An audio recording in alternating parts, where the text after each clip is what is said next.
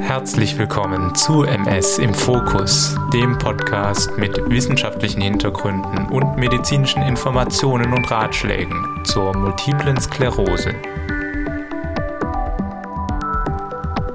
Liebe Hörerinnen und Hörer, falls ihr den Podcast noch nicht kennen solltet, hier geht es um sehr viele unterschiedliche Themen rund um die multiple Sklerose, um diese Krankheit besser zu verstehen, besser damit zu leben und damit verbundene Probleme besser anzugehen. Für alle meine treuen Hörer, herzlich willkommen zurück. Heute geht es um ein Thema, das wirklich für alle wichtig ist. Schlafstörungen oder auch Insomnien. Vielleicht erinnert ihr euch noch an die kürzliche Interviewfolge zum Thema Schlaf und MS. Dabei hat uns Ellen super schön erklärt, mit welchen Problemen MS-PatientInnen ganz generell im Schlaf zu kämpfen haben. Eine ganz zentrale Problematik sind die chronischen Schlafstörungen, die Insomnien. Und zwar nicht nur für MS-Patientinnen. Epidemiologische Studien zeigen, dass in Europa 4 bis 22 Prozent der Erwachsenenbevölkerung unter Ein- oder Durchschlafstörungen leiden. Stellt euch einmal vor, selbst wenn wir diese starke Streuung von 4 bis 22 Prozent außer Acht lassen, sind es viele Millionen Menschen allein in Deutschland, die davon betroffen sind und im Maximalfall sogar bis zu jeder fünfte Erwachsene. Und dazu kommt, dass sehr viele, rund zwei Drittel der Betroffenen, schon länger als ein Jahr an dieser Störung leiden und ein Drittel wahrscheinlich länger als fünf Jahre.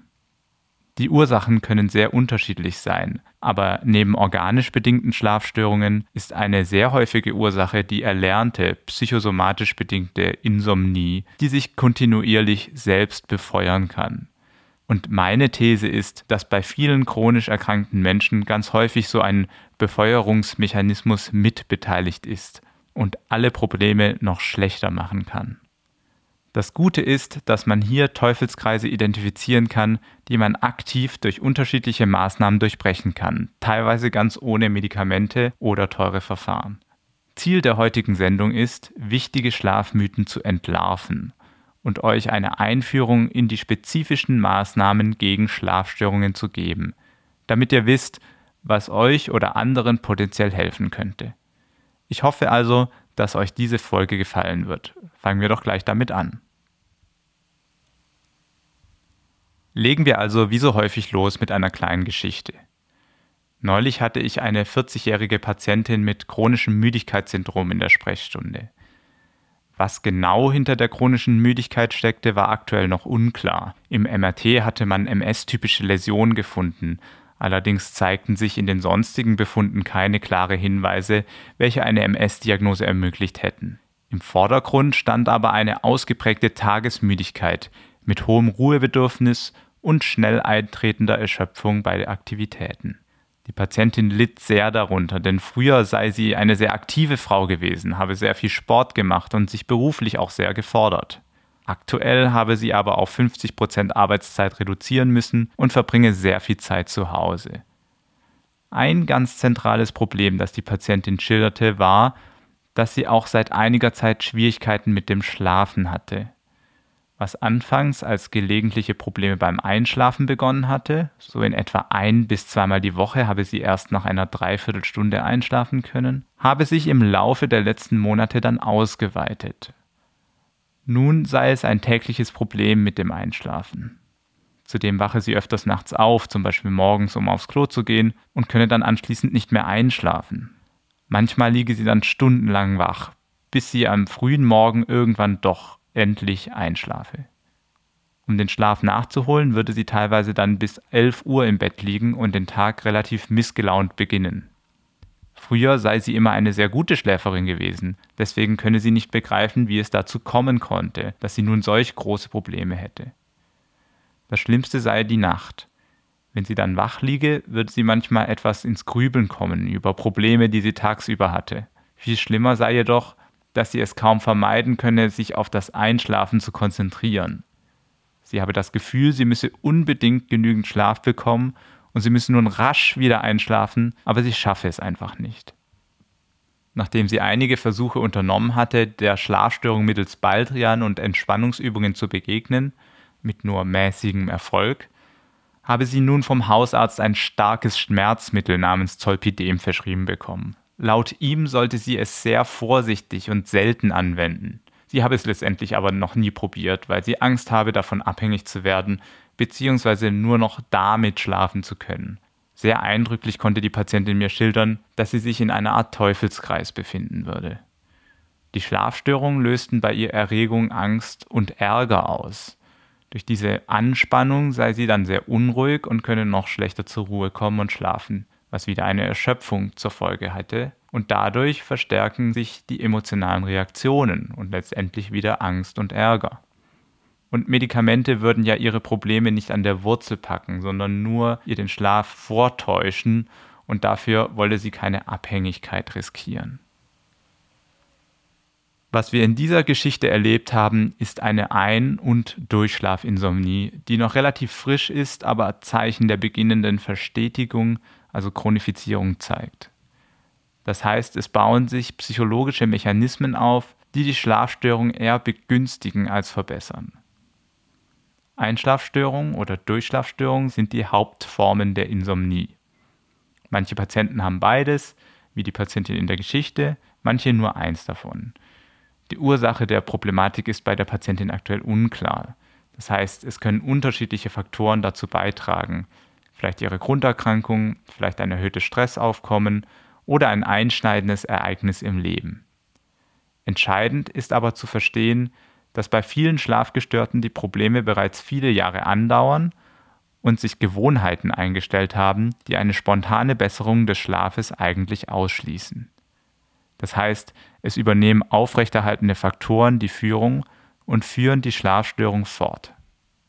Und das liegt insbesondere an dem Teufelskreis, den wir bei vielen betroffenen Menschen in leichten Variationen beobachten können. Einen solchen Teufelskreis hat die Patientin selber schon im Ansatz skizziert und ich möchte noch etwas weiter ausführen. Ich fange jetzt mal bei irgendeinem Punkt des Kreises an, denn schließlich ist es ein Kreis und somit gibt es keinen Anfang und kein Ende. Die Patientin berichtete zum Beispiel, dass sie sich sehr stark darauf fokussieren würde, möglichst schnell einschlafen zu können oder wieder einschlafen zu können.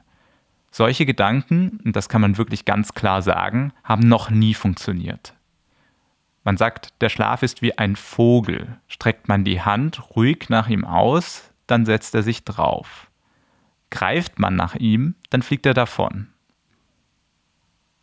Wenn wir keine Schlafstörung haben, dann sind wir gegenüber dem Schlaf komplett unbefangen. Er fällt dann über uns herein, er passiert einfach. Es ist ja schließlich auch eine autonom regulierte Körperfunktion. Sobald man anfängt, in diesen Prozess gedankliche Steuerung oder gar Willen einzusetzen, dann sind Störungen vorprogrammiert.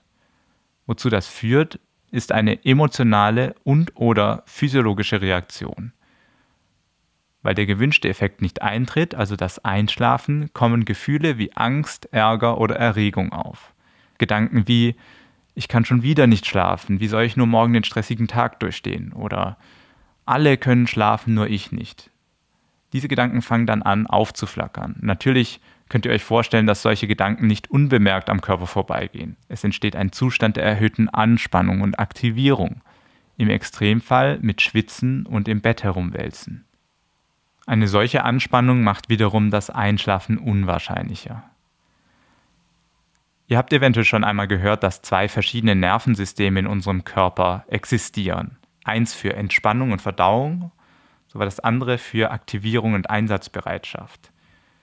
Das sind der Parasympathikus und der Sympathikus. Im Falle einer solchen Anspannung fängt der Sympathikus mitten in der Nacht an, seinen Tonus, also seinen Aktivierungsgrad zu erhöhen und verhindert damit die notwendige entspannte Konstellation zum Einschlafen. Die Konsequenz ist, wer hätte es gedacht, häufige Müdigkeit und Erschöpfung wegen verminderter Schlafqualität und verminderter absoluter Schlafdauer. Jeder kennt das Gefühl, nicht ausgeschlafen zu sein.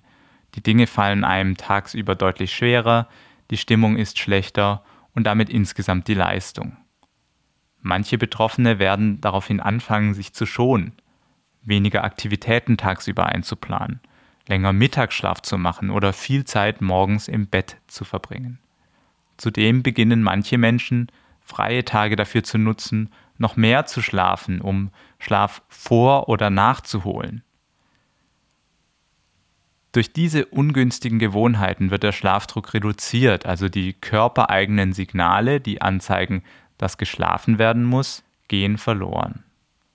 Somit besteht oft dann am Abend nicht ausreichend Schlafdruck. Es kommt zu einer längeren Latenz bis zum eigentlichen Einschlafen und dadurch wieder mehr Zeit für Gedanken rund um den Schlaf. Neben der vorhin beschriebenen starken Fokussierung, also dem Versuch zu erzwingen, dass man jetzt schlafen muss, tendieren viele natürlich auch zum klassischen Grübeln. Dann geht es nachts um 3 Uhr über alle möglichen Probleme des Lebens, unerledigte Dinge, Gedanken um die Zukunft, was hätte man am Vortag besser machen können und, und, und. Aber gerade um diese Uhrzeit ist unsere Hirnbiologie in Sachen aktivierte Netzwerke und Neurotransmitterstatus in einem sehr desolaten Zustand.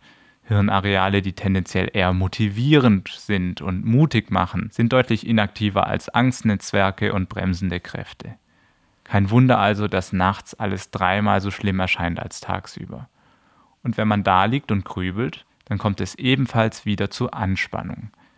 Anspannung erhöht den Sympathikotonus und die Chance, endlich einzuschlafen, vermindert sich weiter und weiter. So sieht es also aus im Teufelskreis. Grübeln und Fokussieren führt zu emotionalen Reaktionen und Anspannung. Diese wiederum verhindern ein Einschlafen. Die verkürzte Schlafdauer führt dann zu unmittelbaren Konsequenzen wie Erschöpfung und Stimmungsverschlechterung. Und darunter kommt es zu Schonhaltungen und dem Einführen von ungünstigen Schlafgewohnheiten wie einem langen Mittagsschlaf oder unregelmäßigen Bettgeh- und Aufstehzeiten. Und all dies verhindert einen ausreichenden Schlafdruck und fördert gleichzeitig die Fokussierung auf den Schlaf. Übrigens sagen Psychotherapeuten, welche Schlafstörungen behandeln, dass manche Muster und Verhaltensweisen von Schlafgestörten stark denen von Angstpatienten ähneln. Es gibt sogar den Begriff der Performance Anxiety, also die Tatsache, dass zumindest viele Betroffene gerade am Anfang einer Schlafstörung regelmäßig den Blick auf den Wecker werfen, um zu überprüfen, wie viel Schlaf sie bereits in Anführungszeichen geleistet haben. Daraufhin steigt die Angst, wenn wieder einmal eine Stunde vergangen ist, ohne dass geschlafen wurde.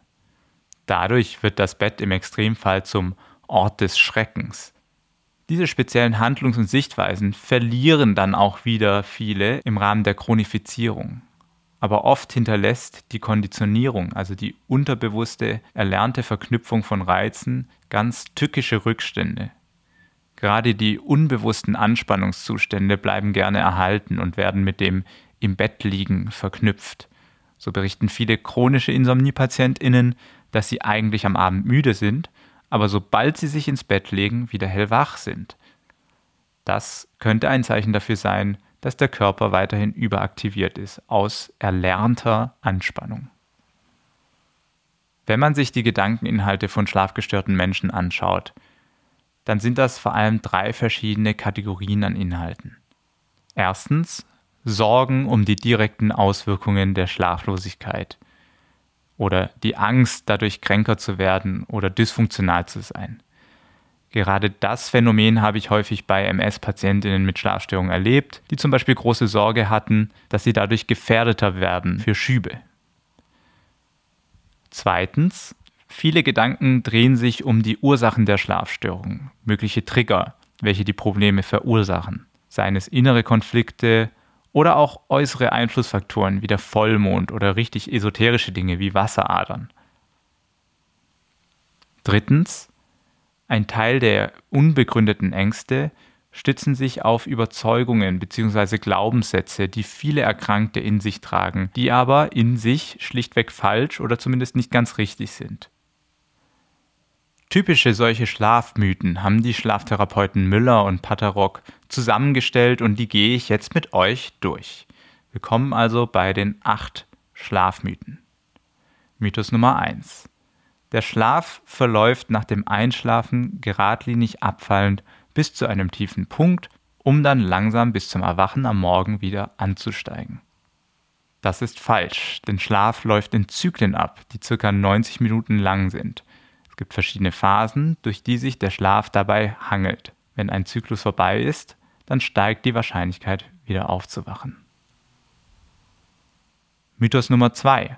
Die Nacht ist nur gut, wenn sie zum größten Teil aus Tiefschlaf besteht. Das ist Quatsch, denn Tiefschlaf macht nur etwa 15 bis 20 Prozent des gesunden Schlafes aus. Tatsächlich besteht die Hälfte aus Leichtschlaf. Mythos Nummer 3. Schlafunterbrechungen heißen automatisch schlechter Schlaf. Das stimmt ebenfalls nicht, denn Schlafunterbrechungen kommen bei jedem Schlaf vor. Sie sind sogar gewollt. Allerdings sinkt mit dem Alter häufig das Vermögen, in Sekundenschnelle wieder einzuschlafen und damit kaum etwas von dieser Unterbrechung mitzubekommen. Deswegen hat man als Kind und junger Mensch immer das Gefühl, gut durchzuschlafen. Aber dass man ein bis zweimal die Nacht auf die Toilette muss, ist eine sehr typische Sache für Erwachsene. Mythos Nummer 4. Man muss schlechten Schlaf in der darauffolgenden Nacht nachholen, also länger schlafen. Das ist ein interessanter Punkt, denn irgendwie haben wir das alle im Kopf. Tendenziell kann der Körper aber, sehr elegant, verpassten Schlaf durch Schlafqualität regulieren und nicht durch Schlafmenge. Das heißt, nach ein paar schlechten Nächten gibt es, selbst bei Schlafgestörten, meist eine Nacht mit gutem, kompakten Schlaf, nach der sich die Erschöpfung reduziert. Mythos Nummer 5. Regelmäßiger nächtlicher Schlaf ist lebensnotwendig. Schlafstörungen sind katastrophal. Das stimmt so nicht. Natürlich ist Schlaf lebensnotwendig, aber durch schlechten oder verminderten Schlaf kommt man nicht um. Deswegen können ja Menschen mit chronischen Schlafproblemen so eine Störung über Jahre oder Jahrzehnte aufrechterhalten. Das soll das Problem an sich nicht mindern, aber die wichtige Botschaft ist, verpasster Schlaf ist auf gar keinen Fall Grund zur Panik. Mythos Nummer 6. Wenn ich nachts schlecht geschlafen habe, muss ich mich tagsüber schonen. Hier würde ich sagen, ist das Gegenteil der Fall. Für guten Nachtschlaf ist eine Grundvoraussetzung, dass man tagsüber ein gewisses Aktivitätslevel hat. Natürlich ist das eine Herausforderung, wenn man sich wegen schlechtem Schlaf nicht gut fühlt. Aber sich absichtlich zu schonen, ist sicherlich der falsche Ansatz. Mythos Nummer 7. Der Schlaf vor Mitternacht ist der beste. Das ist grob vereinfacht und dadurch auch wieder falsch. Im ersten Drittel unseres Schlafes, unabhängig vom Einschlafzeitpunkt, haben wir einen hohen Tiefschlafanteil. Der ist natürlich wichtig zu bekommen. Wie vorhin schon erwähnt, wird im Laufe der Nacht dieser Anteil geringer und es überwiegt der Leichtschlaf. Bei einer gewöhnlichen Zubettgehzeit, zum Beispiel um halb elf, findet also vor Mitternacht sicherlich viel Tiefschlaf statt. So kam der Mythos wahrscheinlich zustande. Es gibt Menschen, die aus der Absicht, besser schlafen zu können, extra extrem früh ins Bett gehen, zum Beispiel um 8 Uhr abends. Dann muss man sich bewusst sein, dass man eventuell in den frühen Morgenstunden hellwach ist und dadurch vielleicht auch nicht unbedingt glücklicher. Und nun zum letzten Mythos, Nummer 8. Die ideale Schlafdauer ist 8 Stunden. Die Schlafdauer das ist das Lieblingsthema aller populärwissenschaftlichen Artikel in den Zeitungen und Magazinen. Hierzu möchte ich gar nicht viel sagen, außer dass die ideale Schlafdauer ziemlich individuell ist. Wahrscheinlich liegt sie aber für die meisten erwachsenen Menschen irgendwo zwischen 5 und 10 Stunden. Das heißt im Umkehrschluss, dass 11 Stunden oder 4 dann wirklich ungewöhnlich sind und eventuell abklärungsbedürftig, vor allem wenn der Verdacht besteht, dass dadurch tagsüber Probleme entstehen. Das waren also die acht großen Mythen über den Schlaf. Ich hoffe, ihr könnt damit etwas anfangen, denn selbst wenn man schon viel über Schlaf gelesen und gehört hat, trägt beinahe jeder von uns den ein oder anderen Mythos mit sich herum. Und wie gesagt, kommen diese Glaubenssätze dann auch zum Vorschein, wenn wir sie am wenigsten gebrauchen können beim scheiternden Versuch in der Nacht einzuschlafen. Lasst uns jetzt aber eine andere Perspektive einnehmen und auf typische Möglichkeiten schauen, wie man eine Insomnie behandeln kann. Ich kann leider heute nicht auf jeden Aspekt intensiv eingehen, aber es geht darum, dass ihr einen Überblick habt, mit welchen Methoden man so arbeitet. Natürlich gibt es zum einen Medikamente. Das sind die im Volksmund Schlafmittel genannten Substanzen, die teils frei erhältlich sind und teils unter das Betäubungsmittelgesetz fallen, da sie hohes Abhängigkeitspotenzial haben. Wie so oft bei Medikamenten stellen sie eher keine Lösung dar, die das Problem an der Wurzel packen kann, sondern sie verschaffen eine Entlastung. Da wir schon lang und breit den Teufelskreis der Schlafstörungen besprochen haben, wisst ihr nun, dass irgendeine Unterbrechung dieses Kreises gut ist und die Gefahr einer Chronifizierung potenziell verringern kann. Man muss aber fairerweise dazu sagen, dass es dafür keine wissenschaftliche Evidenz gibt. Ganz grundsätzlich halte ich aber sehr viel von richtig eingesetzten Schlafmitteln. Richtig heißt in dem Fall, dass man versucht, Teufelskreise temporär zu durchbrechen, aber dann auch nicht davor zurückscheut, eine Therapie auch rasch wieder zu beenden. Dazu gehört auch, dass man sich bewusst ist, dass man unter den potenten Schlafmitteln vielleicht ein bisschen länger schläft, als wenn man keine Medikamente nimmt. Das heißt aber nicht, dass die Schlafstörung notwendigerweise schlechter ist, wenn man das Schlafmittel dann nicht mehr nimmt. Wenn man dieser Tatsache nicht ins Gesicht schaut und ihr mit nicht medikamentösen Maßnahmen entgegenwirkt, dann schleicht sich schnell eine ohne Schlafmittel kann ich nicht Haltung ein, welche natürlich Tür und Tor für Abhängigkeit öffnet. Das sind dann Menschen, die über Jahre bis Jahrzehnte Hypnotika einnehmen und ihre Dosis auch tendenziell erhöhen müssen. Machen denn alle Schlafmittel abhängig? Hier ist die Antwort wahrscheinlich ja und nein.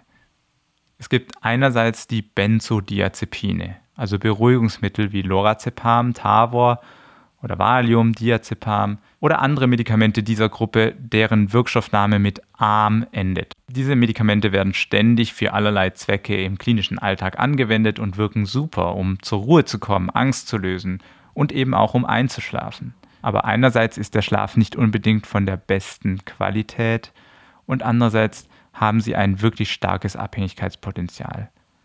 Daher sind sie wirklich nur für die zeitlich limitierte Anwendung gemacht und sollten außer in speziellen Fällen auf keinen Fall über viele Wochen als regelmäßige Medikation zum Einsatz kommen. Aber es gibt eine kleine Gruppe an Medikamenten, die am gleichen Rezeptor, aber dennoch etwas spezifischer wirken als die Benzodiazepine. Sie sind dadurch speziell schlafanregend und weniger angstlösend und sie haben weniger Abhängigkeitspotenzial. Diese Mittel sind die sogenannten Z-Medikamente, also Zolpidem, Stilnox und Zopiclon, auch Imovane genannt. Sie sind relativ kräftig von der Wirkung, machen keine ganz so schlechte Schlafqualität und führen eben nicht ganz so einfach in die Abhängigkeit. Natürlich kann man sich aber grundsätzlich von jedem Mittel abhängig machen, mit der oben beschriebenen ohne Schlafmittel geht's nicht Problematik. Ein anderes Problem ist die Toleranzentwicklung und der Wirkungsverlust bei langer Anwendung. Aber dennoch können in vielen Fällen die Z-Medikamente über einen oder eventuell mehrere Monate angewendet werden und dann auch wieder ausgeschlichen und abgesetzt werden. Fazit, solche Schlafmittel sind perfekt für akute Belastungssituationen, die mit Schlafstörungen einhergehen. Hier geht es darum, Entlastung zu verschaffen, eventuell eine Chronifizierung vorzubeugen. Sobald etwas Ruhe eingekehrt ist, würde ich das Schlafmittel langsam reduzieren und schließlich absetzen. Ein anderer guter Anwendungsfall für medikamentöse Maßnahmen besteht bei begleitender depressiver Episode oder gar rezidivierender depressiver Störung. Hier kommen am häufigsten Antidepressiva mit sedierender, also müde machender Wirkung zum Einsatz. Oder manchmal auch Neuroleptika, die eigentlich für die Behandlung von Schizophrenie gedacht sind, aber in geringen Dosen einfach schlafanstoßend und ein bisschen stimmungsaufhellend wirken können. Die Behandlungsdauer ist hier mittel- bis langfristig gedacht, um die Stimmung über mehrere Monate zu stabilisieren und gleichzeitig den Schlaf zu verbessern. Die weitergehende Einnahme dient auch der Prophylaxe von erneuten Depressionen. Auch diese Medikamente sind nicht für eine jahrzehntelange Dauertherapie gedacht, aber man ist noch freigebiger in Bezug auf die Behandlungsdauer, auch wegen des geringen Suchtpotenzials. Und so toleriert man eine lange Behandlungsdauer mit dieser Gruppe an Medikamenten. Natürlich gibt es auch leichter wirksame, teils pflanzliche Substanzen, die durchaus einigen Menschen helfen können. Das ist allen voran zum Beispiel Baldrian, das einigermaßen regelmäßig von Hausärzten und Schlafmedizinern bei leichten Schlafstörungen verschrieben bzw. empfohlen wird. Auch wenn man solche Substanzen nur wenig in Studien untersucht hat, hat man bei Baldrian positive schlafregulierende Effekte gefunden. Ein anderes, sehr beliebtes Präparat ist Melatonin. Das ist ein körpereigener Botenstoff, der den Schlafdruck erhöht, da er getriggert durch Dunkelheit in den Abendstunden ausgeschüttet wird und seinerseits die wachmachende Aktivität eines anderen Hirnareals, dem sogenannten suprachiasmatischen Nukleus, hemmen kann. Also ein weiteres Signal von Achtung, einschlafen, grob gesagt. Dadurch allein wird allerdings das Hirn nicht in den Schlafmodus heruntergefahren, aber es ist ein wichtiger Schritt im natürlichen Prozess des Müdewerdens. Bei Einnahme von Melatonin verkürzt sich erwiesenermaßen die Einschlafdauer. Bisher konnte aber keine starke, den Schlaf verbessernde Wirkung bei Schlafstörungen nachgewiesen werden. Aber dennoch kann es gerade bei leichten Einschlafstörungen eingesetzt werden, zum Beispiel auch im Rahmen von häufigen Phasenverschiebungen der inneren Uhr durch zum Beispiel Schichtarbeit oder Jetlag. Natürlich gibt es noch einige andere Substanzen, aber ich wollte einfach mal einen Überblick über die häufigsten Mittel und wichtigsten Gruppen geben, damit ihr versteht, was denn so die Einsatzmöglichkeiten im Rahmen von Schlafstörungen sein können. Und dann gibt es noch eine Vielzahl von nicht-medikamentösen Maßnahmen. Ich würde diese in grob drei verschiedene Gruppen einteilen. Einerseits sind das edukative Maßnahmen zur Verbesserung der Schlafhygiene und falschen Annahmen. Einen Teil davon haben wir tatsächlich heute schon gemacht, wo wir mit den typischen Schlafmythen aufgeräumt haben. Zum Thema Schlafhygiene gibt es sehr, sehr viele Tipps und Möglichkeiten, fast sendungsfüllend. Wir haben übrigens in meinem Interview mit Ellen Edwards zum Thema MS und Schlaf ein paar solcher Maßnahmen besprochen. Also wenn euch das Thema interessiert, dann hört auf jeden Fall noch in diese Folge meines Podcasts rein.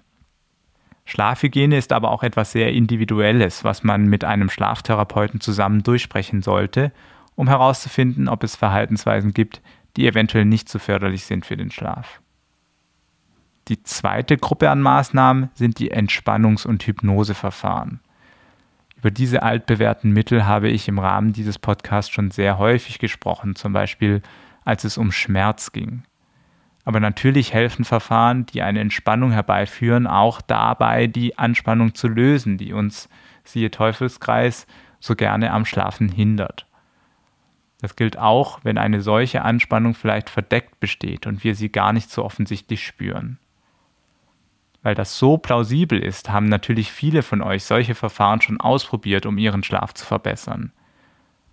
Häufig hört man dann enttäuschte Stimmen, dass trotz regelmäßiger Übungen der gewünschte Effekt nur minimal war. Das ist ein bekanntes Phänomen. Wenn man die Wirksamkeit von zum Beispiel progressiver Muskelrelaxation, also einem Entspannungsverfahren, bei Schlafstörungen anschaut, dann sieht es erst einmal nicht so beeindruckend aus. Aber beachtet dabei, Schlafstörung muss multimodal therapiert werden, also mit verschiedenen Maßnahmen.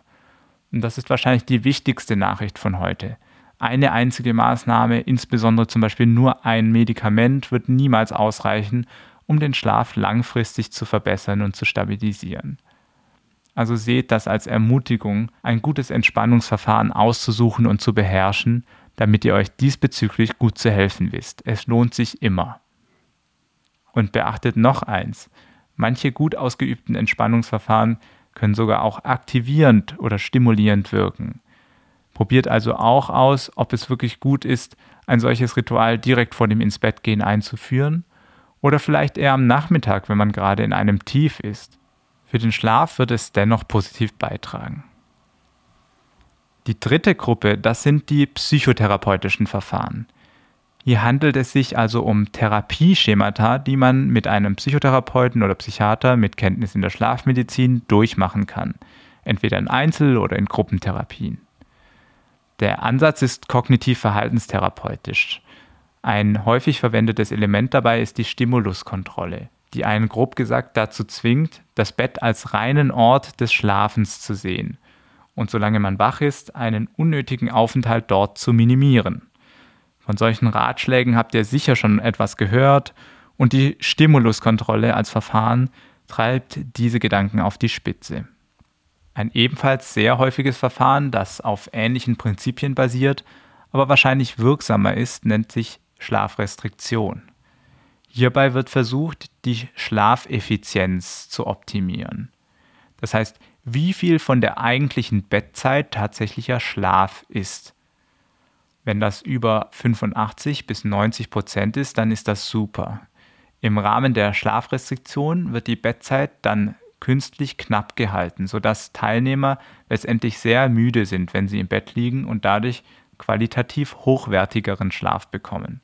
Noch wichtiger, über die mehrwöchige Therapiephase bekommen sie häufig Stück für Stück Kontrolle über ihre Schlaffunktion zurück und dieses Gefühl ist gerade für chronisch Schlafgestörte etwas ganz Großartiges und Motivierendes.